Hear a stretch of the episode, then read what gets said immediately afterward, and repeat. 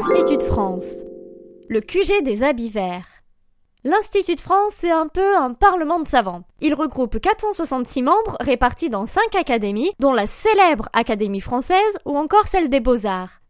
Initialement installé au Louvre depuis 1795 avant qu'il ne devienne un musée, Napoléon décide en 1805 de donner à l'Institut un nouveau siège à la place de l'ancien collège des quatre nations. Buzzy Tip. La tenue de cérémonie des académiciens est en fait bleu foncé. Ce sont les broderies de rameaux d'olivier vert et jaune qui lui valent le nom d'habit vert.